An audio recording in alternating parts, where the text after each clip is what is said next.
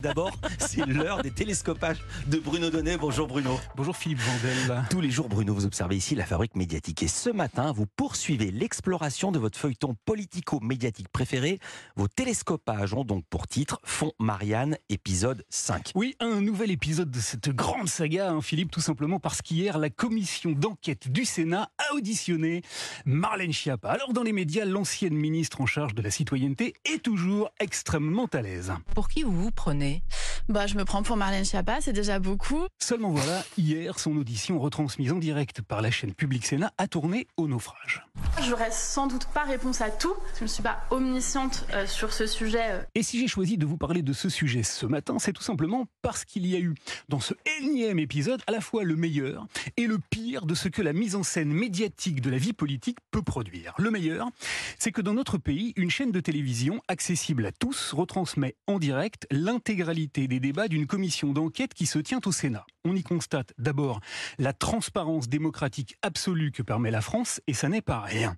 Et puis on y constate aussi que sur un sujet qui questionne l'utilisation de l'argent public, des hommes politiques, en l'occurrence des sénateurs, prennent le sujet très au sérieux et sont capables de s'indigner dès lors qu'il est fait la démonstration que plus de 350 000 euros payés par les contribuables ont été alloués à une association qui n'a pas produit le plus petit travail. C'est ce qu'a démontré hier le sénateur Jean-François Husson, passablement agacé devant les inconséquences de notre ministre. Excusez-moi, mais c'est assez extraordinaire ce que vous dites. Vous êtes en train de nous dire qu'avec trois membres de votre cabinet, vous n'êtes au courant de rien sur, euh, comment dirais-je, une séquence de trois semaines d'un fonds Marianne dont vous déclarez l'urgence à agir.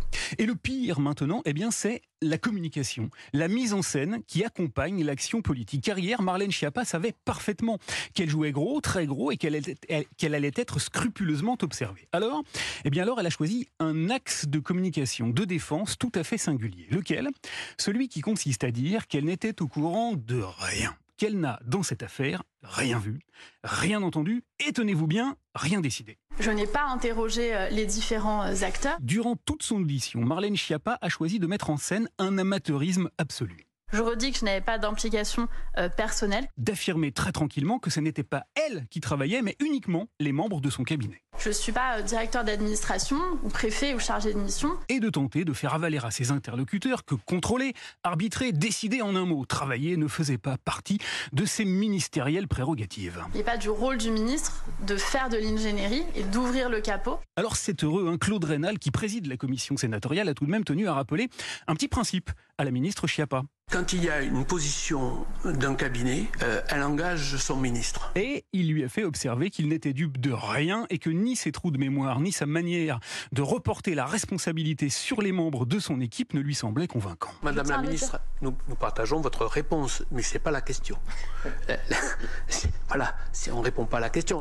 Alors voilà, il y a 15 jours, Marlène Schiappa avait trouvé pour sa défense hein, une formule très méticuleusement préparée. Mais pardon, c'est le procès de Kafka. Malheureusement, hier, c'est plutôt au procès d'Ubu, le personnage créé par Alfred Jarry, docteur en pataphysique et grand maître de l'ordre de la gidouille, auquel nous avons collectivement assisté il y a quelques mois. Vous vous en souvenez, Philippe? Cyril Hanouna avait confié ses ambitions de produire un jour Marlène Schiappa à la télévision, une riche idée et une splendide filiation, tant la ministre semble aujourd'hui tout à fait prête à coller sans la moindre vergogne des nouilles dans le slip de la République. Merci beaucoup, Bruno Donnet.